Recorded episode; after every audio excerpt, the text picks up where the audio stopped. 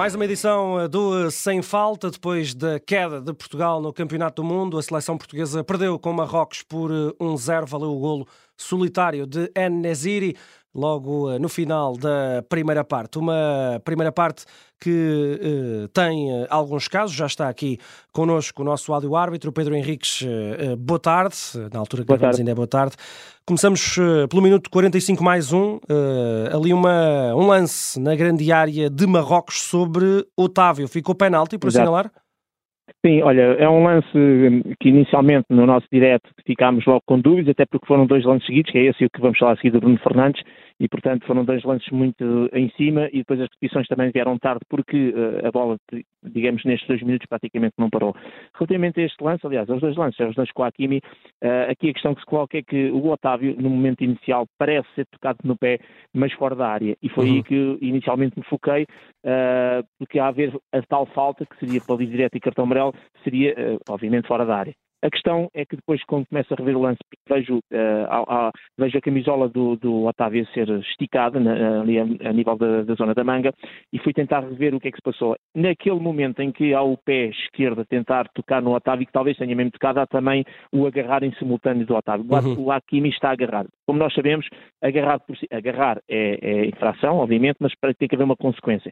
E ele vem, digamos que é agarrado em simultâneo com aquele possível toque no pé e entra dentro da área agarrado. E é aí que depois é claramente puxado, que até faz, digamos, uma rotação sobre ele próprio. E aí vê-se bem a manga da camisola bem, bem puxada. E, portanto, uhum. mesmo com a bola já fora daquela zona, isto é lance para pontapé de penalti. É lance para o árbitro? Não. Muito difícil. Provavelmente o árbitro, a única coisa que poderia ali ter tido capacidade de verificar eventualmente o toque no pé, mas é lance de vídeo arbitragem uhum, uhum. uh, e portanto é o chamado lance de televisão, é o chamado penalti de televisão. E não obstante, e isto é importante as pessoas terem essa noção, que a bola já não está ali, ou seja, na prática o Otávio não perdeu a oportunidade de marcar um gol, não é isso que está em causa, a questão é que mesmo que a bola não esteja lá, já tivemos muitos lances destes, o facto de seres puxado uh, ou neste caso agarrado, puxado e com isso caíres, portanto, havendo a infração, tem que se assinalar essa infração, mesmo que a bola não esteja lá. Foi o caso. Portanto, para mim, é um, é um erro de televisão, é um erro de, de, de, de VAR, na perspectiva de que uh, o árbitro tem muita dificuldade de verificar um lance desta natureza. Uhum. Com experiência própria de campo, posso dizer isso. Agora, de televisão, é relativamente fácil, é analisado, e o AR devia ter feito aqui a sua intervenção, e portanto estamos a falar no último momento, praticamente, da, do final da primeira parte, e era um pontapé de penalti que uhum. teria que ter sido eh, marcado a favor de Portugal.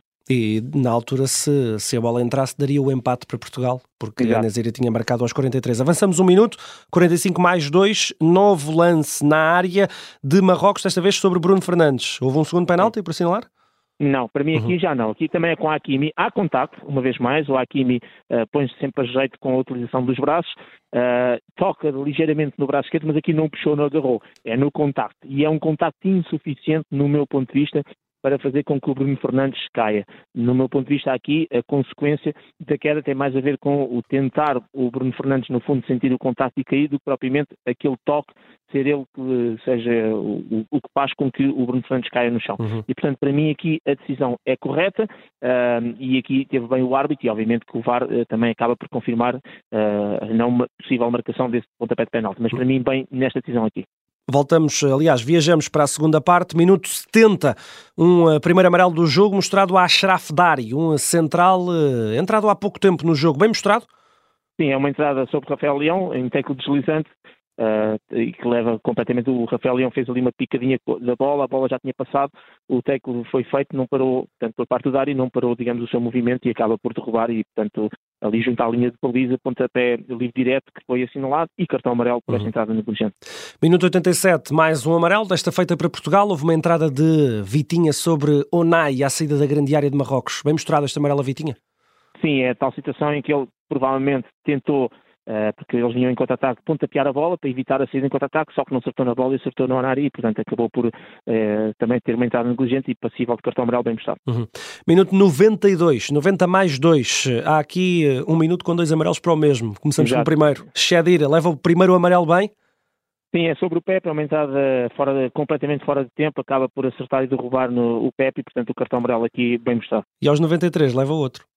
E o Sim, consequente é, vermelho. É visão, exatamente, e, e, bem também, porque entra de sola, para quem tem um cartão amarelo não pode, tem, tem, que ter mais calma e acaba por ser negligente na forma como aborda o lance, pisa de cima para baixo com os pitons, com a sola da bota, acaba por estar em cheio no João Félix, cartão amarelo bem mostrado, neste caso era o segundo e cartão vermelho. E assim sendo, e eh, como fazemos sempre em todos os eh, sem falta, que nota te merece a equipa de arbitragem esfiada hoje pelo argentino, pelo argentino Facundo Telho?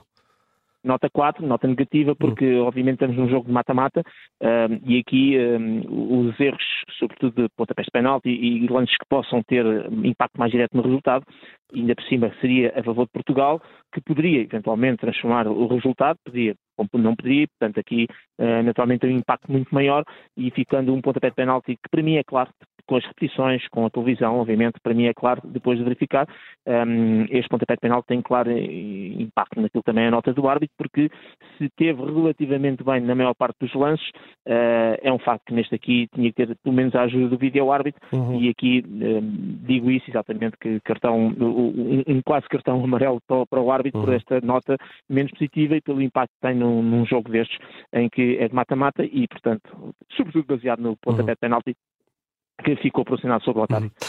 Nota 4 para Facundo Telho. Pedro, antes de ir, é inevitável, tenho de perguntar, na, na zona da, das entrevistas rápidas, eh, foram dois jogadores portugueses que me lembro, Pep e Bruno Fernandes, Exato. disseram várias críticas a Facundo Telho e à nomeação de um árbitro argentino para este jogo. Bruno Fernandes, creio, até disse que achou muito estranho ser nomeado um árbitro de uma seleção que ainda está em prova. Queixaram-se também uh, dos minutos de compensação que deu, pediam mais.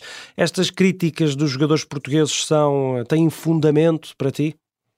Ora, vamos lá ver. Em primeiro lugar, o, que é mais estranho e que não devia ter acontecido foi a nomeação, e acho que é a única, pelo menos que eu tenho aqui de memória, uh, de, um, de um árbitro duas vezes para a mesma seleção. Ele teve bem no jogo com a Coreia, nós perdemos contra a Coreia sem qualquer influência do árbitro, mas não faz sentido.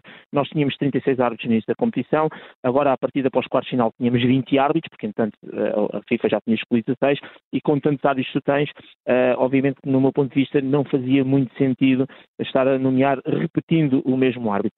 Um, pronto, este é um primeiro aspecto. Depois dentro da equipa de arbitragem, com os videoárbitros, o próprio VAR, que era o Mauro Vigliano, era também argentino. E aqui põe-se uma questão, que vale o que vale, obviamente. Eu percebo que uh, nos jogos internacionais teres um árbitro e teres alguém na videoarbitragem que fala a mesma língua pode ser importante, embora a língua universal é o inglês, Agora, eh, eu prefiro sempre cruzar as nacionalidades. O que é que quer dizer com isto? É a velha questão de que se tu estás em árbitro e o outro é VAR, é porque hierarquicamente no teu próprio país o VAR está um patamar abaixo do árbitro. Ou seja, uhum. o árbitro que está lá é mais consagrado. E a pergunta é sempre a mesma: como é que tu vais colocar alguém que, eh, conhecendo muito bem, trabalhando contigo no dia a dia uh, e que está hierarquicamente abaixo de ti, como uhum. é que uhum. esse alguém vai fazer uma intervenção um, relativamente a lances, porque no fundo o que estás a dizer a um árbitro é, olha, uh, neste lance aqui tu não, não dizes assim, né? mas não acertaste e eu acho que, que há um erro claro e óbvio, por isso revela o lance para ver se queres mudar. Exato. Isso é sempre complicado em termos de aqui, falamos muitas vezes disso no nosso futebol de consumo interno em Portugal, quando às vezes temos árbitros internacionais de topo a apitar e árbitros uh, mais jovens ou com menos experiência a fazer essa, essa parte da videoarbitragem. Portanto, acho que uh, há um, uma situação que é a nomeação uh, repetida do mesmo árbitro não faz sentido, uhum. uh, tendo havido apenas quatro jogos e, portanto, este era o quinto jogo, não faz sentido, no meu ponto de vista, ter árbitros com os videoárbitros do mesmo país, ainda por cima a videoarbitragem, e, e estavam lá mais, nos avares argentinos. Uhum. Portanto, podias perfeitamente teres no avar esses argentinos e teres árbitro de outro país e provavelmente até de outro continente para poder, uh, enfim,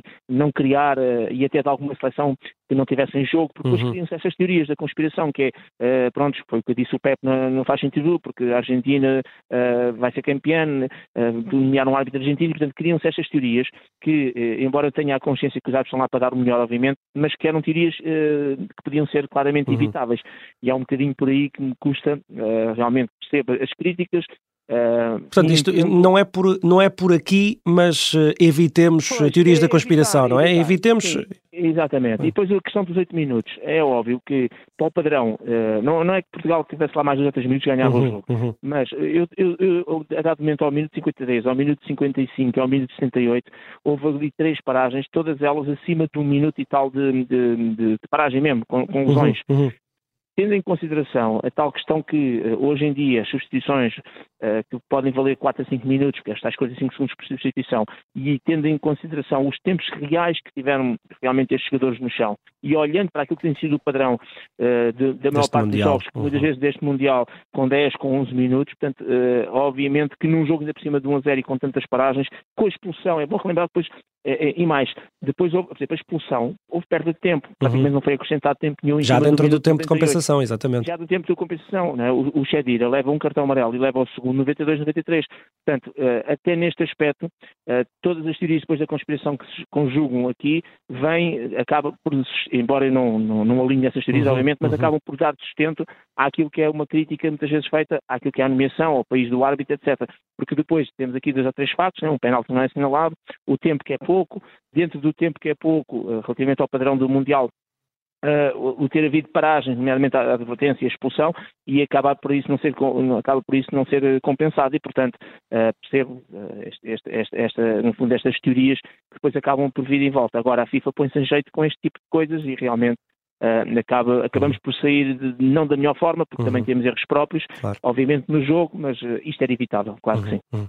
Pedro Henriques não alinha nas teorias das de conspiração, mas uh, entende ou admite que a FIFA pôs-se a jeito. Nota 4 do nosso áudio-árbitro para Facundo Telho o árbitro que arbitrou pela segunda vez a seleção portuguesa no Mundial de 2022.